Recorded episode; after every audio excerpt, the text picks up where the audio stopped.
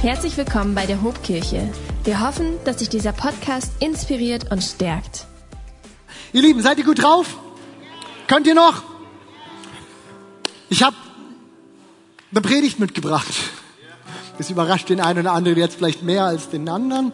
Aber ich habe eine Predigt für uns mitgebracht, die mir heute echt auf dem Herzen liegt. Und überschrieben habe ich das Ganze mit dem Titel Es ist nicht, wie es scheint. Wer in den letzten Wochen schon da gewesen ist, wird vielleicht wissen, dass wir in diesen Wochen gerade uns so zwischen zwei Predigtserien bewegen und wir als Pastoren einfach mitbringen, was wir gerade auf dem Herzen haben. Es ist unterschiedlich an jedem Campus gerade und für heute habe ich dieses Thema für uns mitgebracht. Es ist nicht, wie es scheint.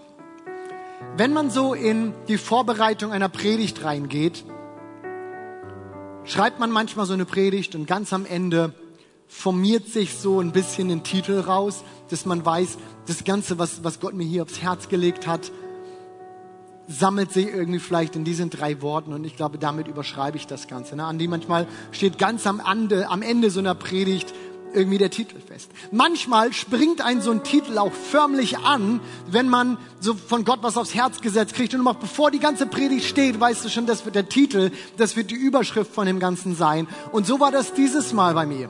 So war das dieses Mal. Gott hat mir was aufs Herz gelegt, aus einem Bibeltext heraus, in dem wir gleich noch schauen wollen. Und ich wusste, das wird der Titel von dem Ganzen. Bis ich das dann bei Google in die, in die, die Suchfunktion eingegeben habe mal geschaut habe, was kommt da eigentlich so raus? Es ist nicht, wie es scheint. Wisst ihr, was mir entgegensprang? Alle möglichen Verschwörungstheorien. Und ich merkte, stimmt, das ist genau die Argumentation, mit der die auch arbeiten. Es ist nicht, wie es scheint. Leute, alle erzählen euch, es ist so. Aber in Wirklichkeit ist es eigentlich anders. Das ist das, was wir sehen. Aber in Wirklichkeit steckt da was ganz anderes hinter oder? Klassisch Verschwörungstheorie. Und ich habe mich da so ein bisschen eingelesen mal. Man, man, man, man kommt dann ja auch so ein bisschen auf so Nebengleise. Und ich spare uns heute mal, so die Big Five der Verschwörungstheorien irgendwie vorzustellen, wenngleich es schon echt interessant und witzig ist, was Menschen bereit sind zu glauben. Schon mal gemerkt? Okay, ein vielleicht. Hat irgendjemand von euch mal den Film Man in Black gesehen? Oder kennt den Film? Wusstet ihr, dass Menschen das wirklich glauben? Es gibt eine Verschwörungstheorie und damit lege ich ja schon eine Wertung auch da rein. Sagen wir mal eine Theorie und wir entscheiden am Ende, ob es eine Verschwörung ist oder nicht. Eine Theorie, dass es diese Men in Black gibt, die rumlaufen und Menschen, die eine UFO-Sichtung gemacht haben oder UFOs gesehen haben, die rumlaufen und Leuten einreden oder Angst machen, dass sie von dieser Sichtung nicht erzählen dürfen. Men in Black. Im Deutschen Männer in Schwarz. Also solltet ihr Männer in Schwarz irgendwie begegnen, passt auf, die wollen euch vielleicht erzählen, dass das UFO, das ihr gesehen habt, dass es doch nicht wirklich da war. Menschen sind bereit, alles Mögliche zu glauben. Okay, ich merke, da war doch sehr viel Wert drin. Es ist jedem frei zu glauben, was er will. Ich habe mich entschieden, ich werde diese Predigt trotzdem so überschreiben und Verschwörungstheorien hin oder her ich will heute mit uns darüber reden, dass es manchmal wirklich so ist im Leben, dass die Dinge anders sind, als sie scheinen. Auch in unserem Leben. Und ich möchte mit uns darüber reden anhand von einer Geschichte aus dem Alten Testament. Das ist eine Geschichte von einem der Glaubensväter. Es hat nichts mit UFOs zu tun, aber ich glaube, dass ich, ich hoffe, dass ich euch trotzdem dabei behalte. Wenngleich ich weiß, dass UFO-Geschichten spannend sind. Aber bleiben wir bei den Glaubensvätern. Heute wollen wir nicht sprechen über Abraham, über den hat Andi vor zwei Wochen äh, gepredigt. Auch nicht über Isaak. Nein, wir wollen sprechen heute über Jakob. Anfangen werden wir trotzdem mal bei Abraham. Sag mal Abraham. Vater Abraham.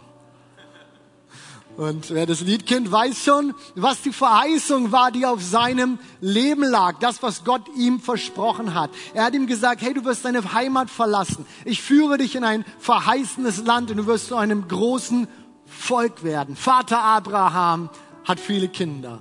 Viele Kinder hat Vater Abraham. Und du bist eins von ihnen. Okay, wir fangen jetzt nicht an zu singen. Ähm, das war die Verheißung, die auf seinem Leben war. Soweit, glaube ich, relativ bekannter Inhalt. Der eine oder andere wird auch wissen, dass das nicht alles so einfach glatt weiterlief. Das war die Verheißung, die da war. Und ja, er zog weg aus seiner Heimat und er kam in diesem Land an, aber mit den Kindern wollte das nicht so richtig klappen. Er und seine Frau, sie bekamen einfach keine Kinder. Er versuchte dann alle möglichen Umwege mit seiner Magd und so. Alles aber irgendwie nicht das Richtige. So, Hint, das ist nicht das Richtige. Erst mit über 100 Jahren bekam er und seine Frau an dem Punkt, an dem es eigentlich nicht mehr möglich war, bekamen sie endlich ihren Sohn. Endlich einen Sohn. Ein Volk war das aber noch lange nicht, oder?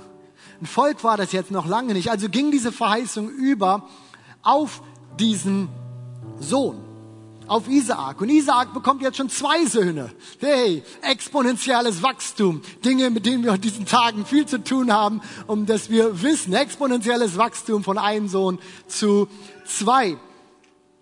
Esau und Jakob, eine schwierige Geschwisterbeziehung. Bibel lesen wir davon ständige Rivalität. Aber Gott erneuert diese Verheißung. Er lässt nicht davon ab. Er erneuert diese Verheißung und sie geht über an den jüngeren von den beiden. Jakob bekommt jetzt schon zwölf Söhne. Das ist eine Menge. Zwölf Söhne. Und wieder beschreibt uns die Bibel die ganze Familienkonstellation als eher angespannt, würde ich es mal nennen. Angespannt. Jakob macht keinen großen Hehl daraus, dass er einen von diesen zwölf am allercoolsten findet. Die anderen finden das nicht so toll. Also gibt es ständig Stress, es gibt ständig Streit. Und es mündet da drinne, dass diese Brüder, Josef, so war, hieß dieser Lieblingssohn, als Sklaven nach Ägypten verkaufen. Sie gehen zu ihrem Vater, sagen, ha, es war irgendwie doof gelaufen, ein Löwe oder irgendein wildes Tier hat ihn gerissen und Jakob zerbricht an, an diesem ganzen Ding irgendwie. Während Josef sich nun in Ägypten durch die Hand Gottes seinen Weg an die Seite des Pharaos, also wirklich an die Spitze von Ägypten hocharbeitet, bricht in seiner Heimat, in der seine Familie immer noch wohnt, eine schwere Hungersnot aus. Wenn wir die Bibel lesen die Geschichten so verfolgen, lesen wir von so einem ganz spannenden Wiedersehen dieser Brüder. Josef hier in Ägypten, fast an der Spitze dieses Landes und die anderen Brüder, die nach Ägypten reisen, um irgendwie Essen zu kriegen und sie treffen sich und sie erkennen sich nicht wieder. Ganz spannend, müsst ihr mal unbedingt nachlesen. Und es, es, es gipfelt da drinne, dass, dass Josef seine ganze Familie nach Ägypten holt. Übersiebelt, sagt, geht zu eurem Vater zurück, sagt ihm, komm hierher, ich kann euch hier versorgen. Und an diesem Punkt möchte ich gerne den Bibeltext mit euch lesen. Das, was Gott zu Jakob sagt in dieser Nacht, als Jakob dort steht und er in sich struggelt. Kann es das sein? Ist das der richtige Weg? Komm, steht mit mir auf. Wir lesen aus der Bibel hier. Und dort heißt es, in der Nacht sprach Gott in einer Vision zu ihm, also zu Jakob. Ja, Herr, antwortete Jakob, völlig verunsichert völlig verunsichert. Er weiß nicht, ist, ist das wirklich, das ist das der richtige Schritt, den wir gehen sollen? Gott, du hast uns doch an diesen Punkt gebracht. Wir sind schon kein großes Volk geworden, aber wenigstens sind wir an dem Punkt der Verheißung in dem verheißenen Land gelandet. Gott, sollen wir, sollen wir wirklich diesen Schritt gehen, da wegzugehen, völlig verunsichert? Ja, Herr, antwortet er. Ich bin Gott, sprach Gott der Gott deines Vaters. Hab keine Angst, nach Ägypten zu gehen, denn ich werde deine Nachkommen dort zu einem großen Volk machen. Ich gehe mit dir nach Ägypten und ich werde deine Nachkommen wieder hierhin zurückbringen. Du aber wirst in Ägypten sterben und Josef wird dir nach deinem Tod die Augen zudrücken. Dürfte ich gerne widersetzen. So viel an diesem Punkt vielleicht mal aus Gottes Wort. Wenn wir die Geschichte jetzt weiter verfolgen, dann werden wir lesen, wie das Volk Israel über die Generation hier in Ägypten wirklich zu einem großen Volk wird. Sie werden wirklich hier zu einem großen Volk. Zeitgleich lesen wir aber, wie sie in Ägypten gequält werden, wie sie unterdrückt werden, wie es ihnen nicht gut geht. Es heißt dort in 2. Mose im ersten Kapitel, sie, also die Ägypter, sie zwangen die Israeliten mit Gewalt zur Fronarbeit und sie machten ihnen durch die harte Arbeit das Leben schwer. Die Israeliten mussten aus Lehm Ziegel herstellen und auf den Feldern arbeiten und Israel stöhnt unter der Last der ganzen Arbeit. Wenn wir uns ein bisschen in diese Mose-Geschichte reinlesen, sehen wir, wie es heißt, dass Gott das Schreien seines Volkes hörte. Sie stöhnen, sie können nicht mehr. Also wie sieht diese ganze Situation hier aus? Von dem, was ich uns hier ausgebreitet habe. Es beginnt mit so einer Verheißung und irgendwie funktionieren die Dinge alle nicht so wie gesagt. Und jetzt sind sie auch noch aus diesem Land weggezogen und Israel steht da. Wie sehen die Dinge aus? Jakob verlässt seine Heimat, sein verheißenes Land, den Ort, von dem Gott gesagt hat, dort geht es für euch hin. Er reagiert auf Umstände, die ihn gefühlt wegführen von dem Ort, in dem er sein wollte, sein sollte. Und das Volk Israel findet sich wieder in einem Land, in dem sie unterdrückt werden, das sie quält. Aber ist immer alles so, wie es auf den ersten Blick scheint? Ich glaube, wir alle kennen diese Momente, Situationen in unserem Leben, die für uns irgendwie keinen richtigen Sinn machen. Wir kommen irgendwie nicht so richtig von der Stelle. Du sitzt vielleicht in einem Job fest, wo es nicht vorwärts geht. Beziehung tut sich nichts. Oder vielleicht gehen wir durch harte Zeiten. Da ist eine Krankheitsdiagnose, die einen aus dem Konzept bringt. Vielleicht eine finanzielle Durststrecke, wo du einfach nur sagst, warum? Warum gerade? Und in diesem Moment, in diesem Morgen, möchte ich uns alle ermutigen, dass wir unser Vertrauen in Gott nicht zurückbauen, wenn die Umstände nicht so aussehen, als würden sie uns dienen. Haben wir das? Ich möchte uns ermutigen, dass wir unser Vertrauen in Gott nicht zurückbauen, nur weil die Umstände so aussehen, als würden sie uns nicht dienen. Lasst mich mal versuchen, das in der Geschichte von Jakob hier deutlich zu machen. Was ist das, was Gott ihm gesagt hatte? Was ist das, was Gott ihm in dieser Nacht nochmal versprochen hatte und ihm verheißen hatte? Eine Verheißung, die sein Großvater ja schon bekommen hatte. Dort heißt es, hab keine Angst. Hab keine Angst, nach Ägypten zu gehen, denn ich werde deine Nachkommen dort zu einem großen Volk machen. Ich gehe mit dir nach Ägypten und ich werde deine Nachkommen auch hierher wieder zurückführen. Abraham, Isaak und auch Jakob war diese Verheißung zugesprochen worden. Für so ein Nomadenvolk, wie sie waren, war es aber gar nicht so einfach, zu einem großen Volk zu werden. Normal war für so eine Nomadenfamilie, dass sie sich an irgendeinem Punkt teilten. So lesen wir es zum Beispiel bei Abraham. Wer so ein bisschen firm ist mit den ganzen Geschichten, der wird jetzt wissen, worauf ich anspiele. An irgendeinem Punkt kommt es zwischen den ganzen Schafshirten von ihm und seinem Neffen Lot und die gemeinsam an eine Sippe wohnten zu lang, immer wieder zu Streitigkeiten. Und Abraham und Lot sagen, hey, wir müssen uns trennen. Du gehst da lang, du gehst da lang. Es heißt dort im Text, das Land, 1. Mose 13, das Land konnte nicht tragen, dass sie beieinander wohnten. Eine natürlich, ganz natürliche Grenze war erreicht. Das Land konnte so viele Menschen nicht versorgen. Und so war es überhaupt nicht so einfach, aus einer Großfamilie ein großes Volk zu werden. Einer der wenigen Orte aber, an dem sowohl die Infrastruktur, an dem eine stabile Zivilisation, aber auch genügend Versorgungsmöglichkeiten bestanden, um aus einer Großfamilie ein großes Volk zu machen, war Ägypten. War Ägypten. Und Gott passierte hier kein Unglück, wenn wir lesen, dass eine Hungersnot hereinbrach und diese ganze Familie aus diesem Ort, von dem Gott gesagt hat, dort führe ich euch hin, dass sie dort nochmal wieder weg gehen mussten und nach Ägypten ziehen mussten. Gott passierte kein Unglück, wenn wir das Ganze hier lesen.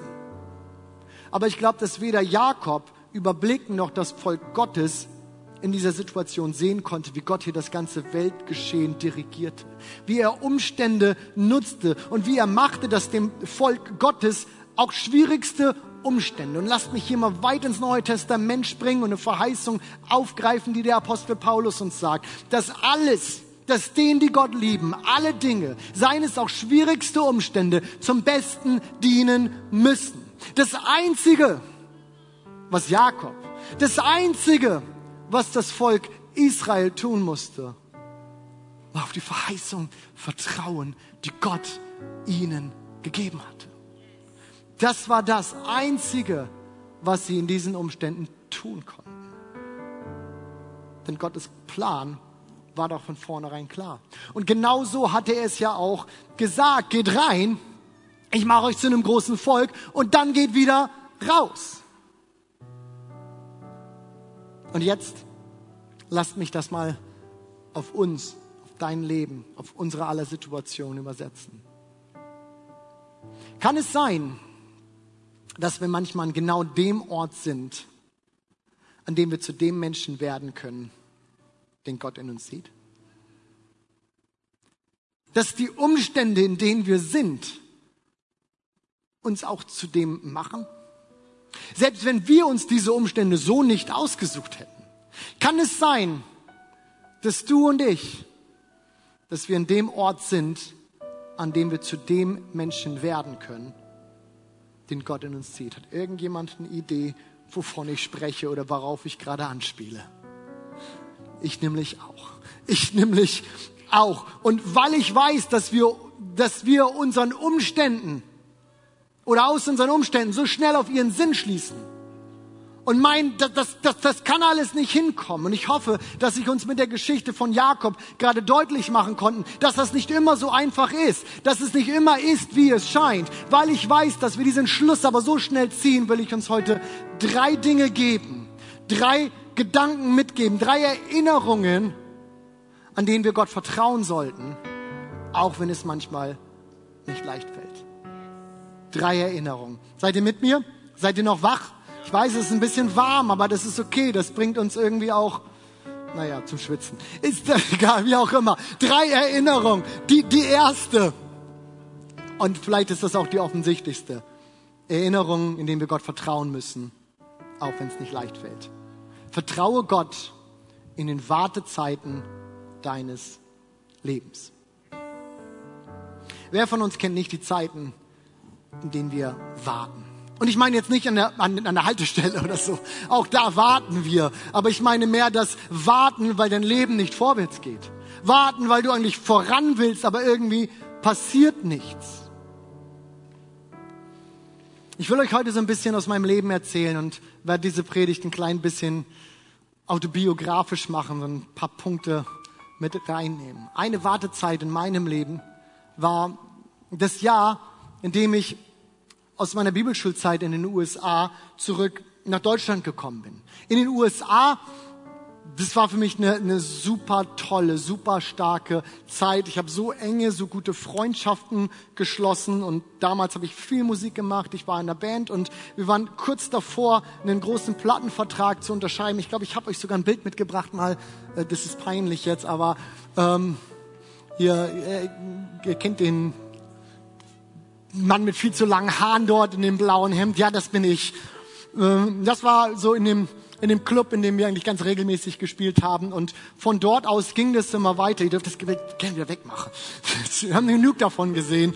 Ähm, wir waren kurz davor, einen Plattenvertrag zu unterschreiben. Aber ich, ich merkte in meinem Herzen, es geht irgendwie weg von dort. Meine Zeit in den USA geht zu Ende. Ich gehe zurück nach Deutschland. Ich hatte keine Ruhe, dort zu bleiben, wenn gleich alle Türen offen schienen. Alle Türen schienen offen. Also bin ich zurück nach Deutschland gegangen für ein Musikstudium, so hatte ich mir das vorgestellt. Ich kam aber zu spät für all die Aufnahmeprüfungen in Hochschulen und Universitäten, also hieß es ein Jahr überbrücken. Wartezeit. In der Zwischenzeit haben mich meine Bandkollegen angerufen, haben gesagt, Michi, ich habe damals Bass gespielt, willst du nicht? Doch kommen, wir brauchen noch einen Bassisten. Und, und, und, und ich merkte, aber ich, das, das, das, irgendwie fühlt es sich nicht richtig an, obwohl der Drang irgendwie groß war. Ich, ich erlebte ja die Dynamik von dem, was da passierte. Die Band ist dann äh, kurz darauf auf Tour gegangen mit Bands wie Switchfoot, wie Linkin Park. Die haben einen Gastauftritt gehabt bei der Late Night Show, äh, Show mit Jimmy Fallon und, und du kriegtest die Dynamik mit in dieser ganzen Truppe von all dem, was passierte. Großer Tourbus, einfach durch die USA reisen und ich saß hier in Deutschland und habe Schuhe verkauft in einem Outlet Store. Und ich dachte, Gott, ich wusste, ich bin nicht an dem Ort, wo ich sein will. Und ich wusste, ich bin nicht an dem Ort oder dem Ziel, wo ich hin will. Wartezeit. Und trotzdem war das genau dieser Ort zwischen staubigen Schuhregalen. Stinklangweilig. Nichts gegen Schuhverkäufer, aber ich wusste, das war nicht der Ort, wo ich gerade sein wollte. Es war genau der Ort, in dem Gott in mein Leben sprach und sagt, mich, ich möchte, dass du Theologie studierst und Pastor wirst. Es war so unspektakulär, dieses Reden Gottes. Da ist nicht irgendwie das Dach aufgebrochen. Haben wir gerade mitgekriegt, das funktioniert. Ist nicht aufgebrochen. Da kam auch kein Licht. Es wurde nicht alles dunkel und ich schwebte irgendwie durch die Gegend und es war einfach so ein Gedanke in meinem Kopf, aber ich wusste, Gott hat gerade zu mir gesprochen und seit dem Moment ist nie wieder eine Frage für mich gewesen, was Gott mit meinem Leben vorhat. Aber ich konnte diese Wartezeit nicht überspringen. Ich konnte diese Zeit nicht umgehen. Sie war da und sie gehörte dahin. Und manches konnte ich erst im Nachhinein verstehen. Das Einzige, was mir in diesem Jahr, in diesem Moment blieb, war Vertrauen. Zweite Erinnerung. Vertraue Gott, aber das ist, das ist eine schwierige. Vertraue Gott mit den Menschen, die er in dein Leben stellt. Weiß irgendjemand schon, dass das schwierig wird? Ich meine, wir alle kennen vermutlich diese Menschen in unserem Leben, die uns erst zum Segen werden, wenn sie gehen. Ist das zu spitz ausgedrückt? Vielleicht, aber ich meine, wir alle wissen doch um die Leute in unserem Leben, die, die ein, einfach mehr als nur so ein Schleifstein bei uns sind, so ein Schleifstein mit Ecke. So, wenn er dich erwischt, der erwischt dich auch richtig. Oder? Vertrauen wir Gott mit den Menschen, die er in unser Leben stellt. Für mich war eine so eine Person mein ehemaliger Chef, Andi, mein ehemaliger Chef. Du bist toll. Ich habe keine Ahnung, warum ich heute so alte Kamellen hier erzähle, aber auch das war wieder ähm, mein Chef in diesem Outlet Store. Eigentlich mochte ich ihn. Wir kamen eigentlich auch gut miteinander zurecht.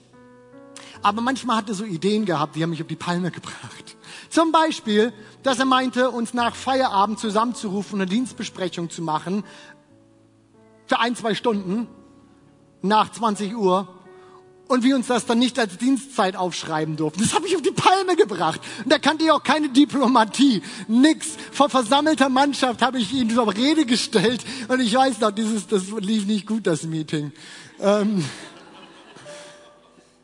Schleifstein in meinem Leben. Geduld. Diplomatie, Nachfragen, was waren die Gedanken dahinter? Ich kannte nichts davon. Ich bin einfach drauf und ich habe mich ungerecht behandelt gefühlt und das musste in dem Moment auch geklärt werden. Ich wollte einfach Gerechtigkeit.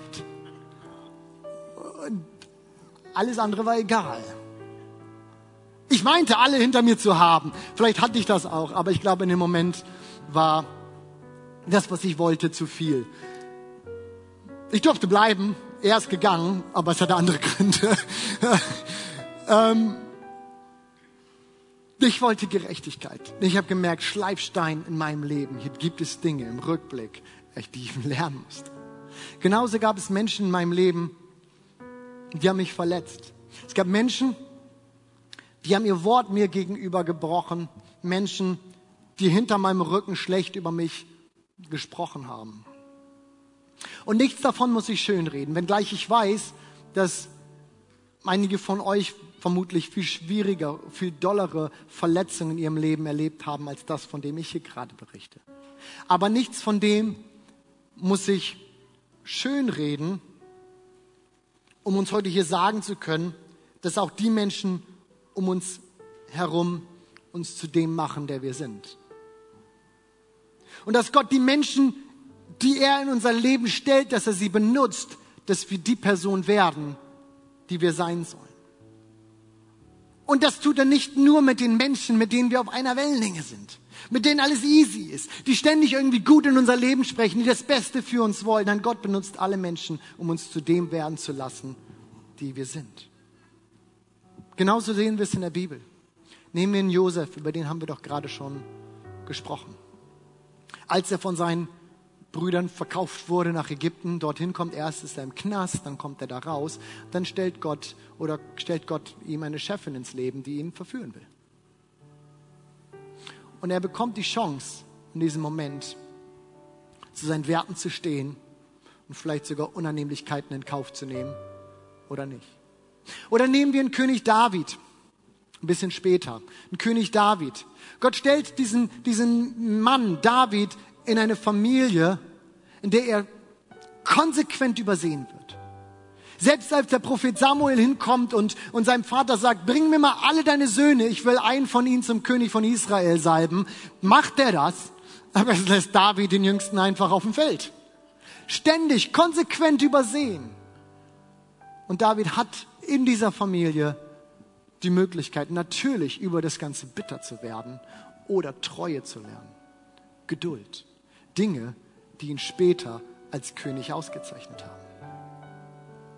Wirkliche Veränderung geschieht immer im Kontext von Beziehungen. So sagen wir das hier in der Hope, so lieben wir das. Und mein tun wir oftmals damit, unsere Kleingruppe, wo alles cool ist und alles gut ist und Leute haben positiven Einfluss auf uns. Aber ihr Lieben, war es das nicht nur für die einfachen und guten Beziehungen in unserem Leben? Also, können wir Gott vertrauen, mit den Menschen, die er in unser Leben stellt? Manchmal gar nicht so einfach, oder? Und ich glaube, funktionieren tut das nur, wenn wir glauben, dass Gott einen Plan für unser Leben hat. Und das ist der letzte Punkt, den ich für uns hier heute habe in dieser Predigt. Vertraue Gott, vertraue auf den Plan, den Gott für dein Leben hat. Wenn es eine Sache gibt, eine Sache, die das Volk Gottes in schwierigen Zeiten immer wieder durchgetragen hat, dann waren das nicht die Segnungen, die sie erlebten, Wunder, die sie erlebten, Friedenszeiten, Landeinnahme, all das war cool, all das war schön, keine Frage, aber das war nicht das, was sie durchtrug. Was trug denn Abraham durch, als es schwierig war? Nicht der Segen. Es war die Verheißung.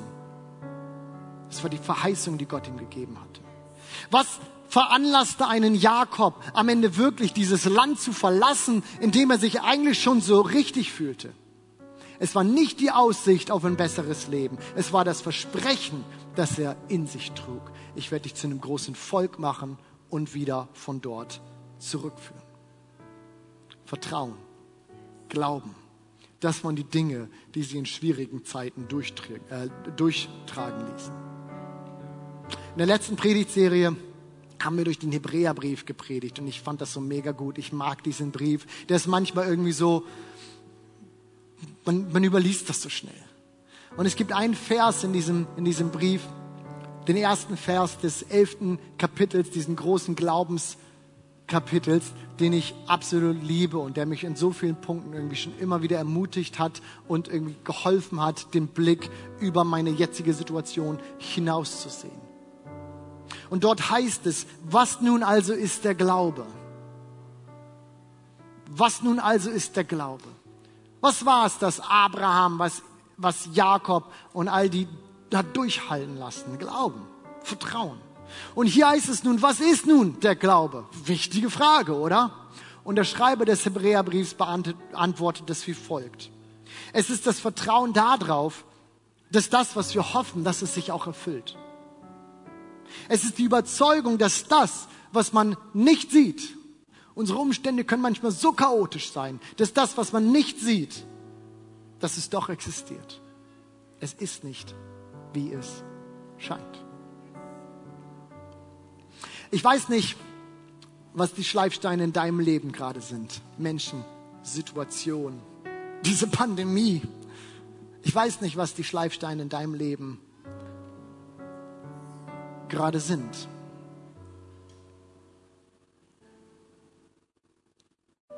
Aber darf ich uns heute ermutigen, dass wir den Blick über diese Dinge hinaus heben und in den Blick nehmen, wozu Gott uns berufen hat? Und er hat uns nicht dazu berufen, ein perfektes, sorgenfreies Leben zu führen. Er hat uns dazu berufen, dass wir Jesus in unserem Leben immer ähnlicher werden.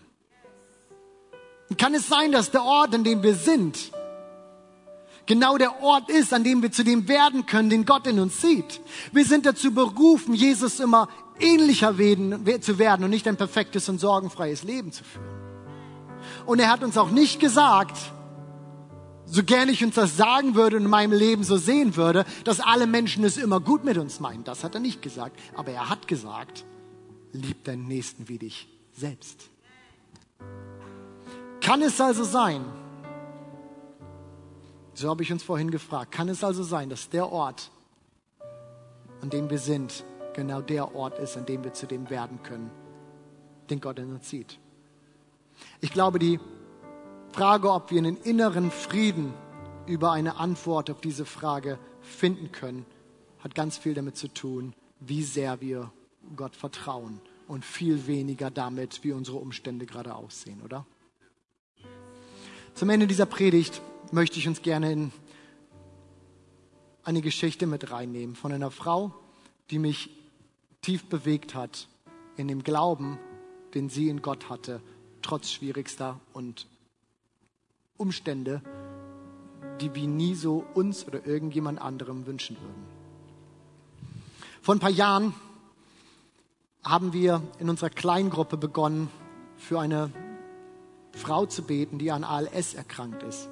Eine Nervenkrankheit, die es macht, dass dein Körper immer wieder, immer weniger auf das reagiert, was dein Körper, äh, dein Gehirn dem Körper sendet. Und es passiert, dass du mit der Zeit eigentlich immer mehr in deinem Körper gefangen wirst. Sie war Mutter, eine junge Frau und diese Diagnose ALS war hammerhart für sie als Person und für ihre ganze Familie. Und wir haben als Kleingruppe angefangen, für sie zu beten.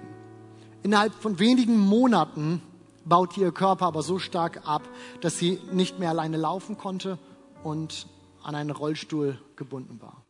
Und wir haben gebetet. Sie hat an Heilung, an ihre Heilung geglaubt.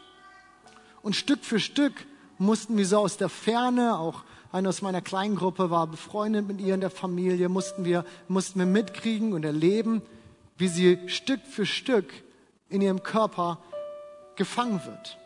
Und die ganze Zeit über glaubt sie an ihre Heilung. Sie proklamiert ihre Heilung. Und wir beten. Ich weiß, dass viele Leute gebetet haben. Und am Ende wurde selbst die Kommunikation immer schwieriger und sie konnte über ihre Augen noch so ein bisschen die Bewegung der Pupillen kommunizieren, einfache Sätze, weitgehend gefangen in ihrem Körper und die glaubt immer noch an ihre Heilung. Vor gut über einem Jahr, im letzten Jahr, in Absprache mit der Familie und den Ärzten und allen wurde dann entschieden, dass die Geräte, an denen sie weitgehend hingen und die ihren Körper und alles am Leben hielten, dass die Geräte zu einem bestimmten Zeitpunkt abgeschaltet werden sollten. Und dann sagt diese Frau, so wie sie es noch kommunizieren kann, etwas, was mich tief beeindruckt hat. Sie sagt, an diesem Tag, und sie meinte damit den Tag, an dem diese Geräte abgestellt werden sollten. An diesem Tag wird Jesus mich heilen. Auf die eine oder auf die andere Art. Sie ist jetzt bei Jesus und sie darf sehen, was sie geglaubt hat. Aber bis zum Schluss hat sie den Glauben gehalten, hat Vertrauen gesetzt in Jesus und sie hat nicht aufgegeben. Wir wünschten so oft, dass wir Umstände in unserem Leben verstehen würden, oder? Dass uns jeder Mensch irgendwie im Guten unterstützt und nur Gutes will. Dass Dinge Sinn ergeben. Aber ich glaube, wir alle wissen, das Leben ist manchmal nicht so. Es ist manchmal nicht so. Der dänische Philosoph Søren Kierkegaard hat mal gesagt, das Leben wird vorwärts gelebt, aber rückwärts verstanden. Und wenn wir ehrlich sind, gucken wir manchmal zurück und wir verstehen es selbst rückwärts nicht, oder? Wir verstehen es selbst rückwärts nicht. Doch was ist nochmal der Glaube? Was ist nochmal der Glaube? Er ist das Vertrauen darauf, dass das, was wir hoffen, dass es sich erfüllen wird. Und die Überzeugung, dass das, was man nicht sieht, vielleicht nicht mal im Rückblick sieht, dass es doch existiert. Ihr Lieben, es ist nicht, wie es scheint. Es ist nicht, wie es scheint. Darf ich uns bitten, miteinander aufzustehen?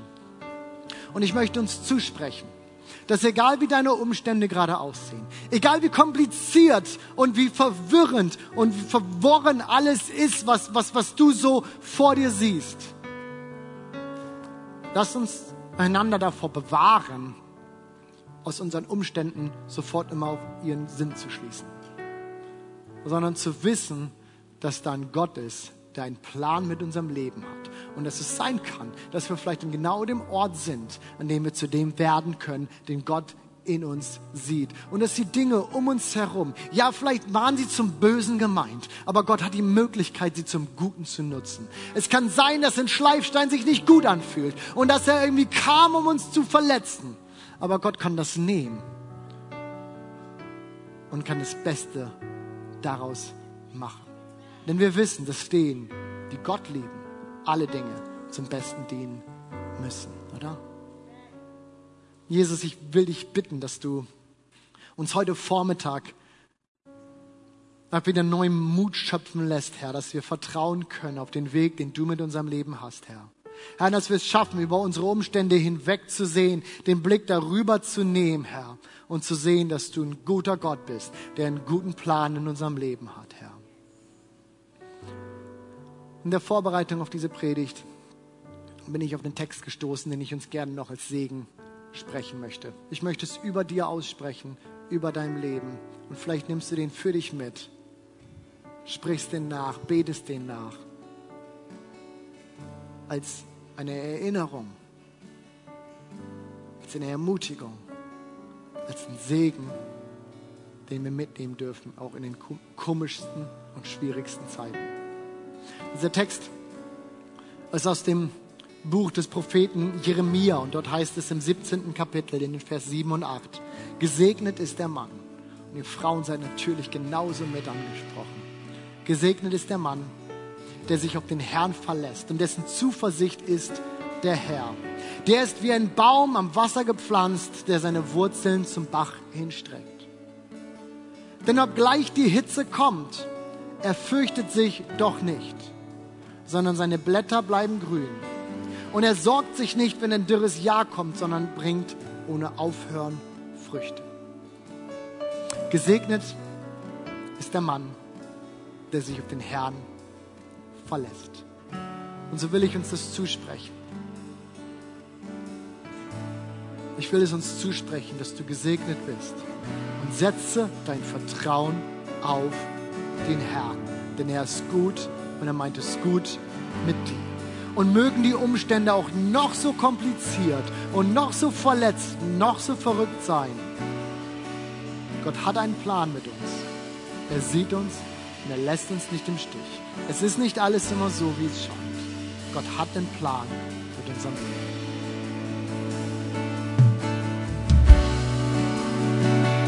Und vielleicht, vielleicht ist das ein Moment und ein Tag für dich, in dem du sagen musst, ich möchte mein Vertrauen in Gott setzen. Aber vielleicht ist es das, das allererste Mal, dass du das überhaupt tust. Weil du für dich sagen musst, so einen Bezug und so eine Beziehung zu diesem Gott habe ich überhaupt nicht. Aber ich würde gerne. Ich würde gerne so einen Halt haben, von dem ich glauben kann, dass da jemand ist, der einen guten Plan für mein Leben hat. Darf ich dir sagen, dass Gott dich liebt? Dass er es ist, der dich geschaffen hat? Und wenn irgendjemand weiß, was gut für uns ist, was gut für dich ist, dann ist er das. Jesus ist auf diese Erde gekommen,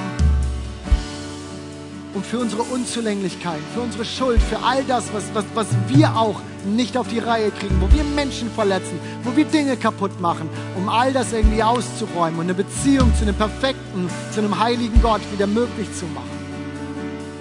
Und es ist allein der Glaube an diesen Jesus, der diese Beziehung zum Schöpfer von Himmel und Erde möglich macht. Und die ausgestreckte Hand von ihm ist da. Und du darfst sagen, ja, ich will. Ich will ein Leben mit dir. Ich will dich, Gott, in meinem Leben. Diese ausgestreckte Hand ist da. Das Einzige, was du tun musst, ist das erwidern. Und das können wir tun durch ein einfaches Gebet. Und dieses Gebet möchte ich gerne mit uns sprechen. Und Gemeinde, ich lade uns ein, dass wir es gemeinsam mitsprechen. Ein einfaches Gebet, in dem wir ausdrücken werden, Gott, ich möchte von heute an mit dir unterwegs sein. Und wenn du das gerade bist, dann sprich dieses Gebet gerne mit mir nach. Wenn du hier bist und das vielleicht schon getan hast, lass uns mit den Personen, die diese Entscheidung treffen, hier uns eins machen und wir alle gemeinsam sprechen wie dieses Gebet. Und wir sagen, Jesus, ich danke dir, dass du für meine Schuld am Kreuz gestorben bist. Und dass der Weg zu Gott frei ist. Von heute an möchte ich mit dir in meinem Leben leben. Ich möchte dir folgen. Ich möchte dir gehorchen.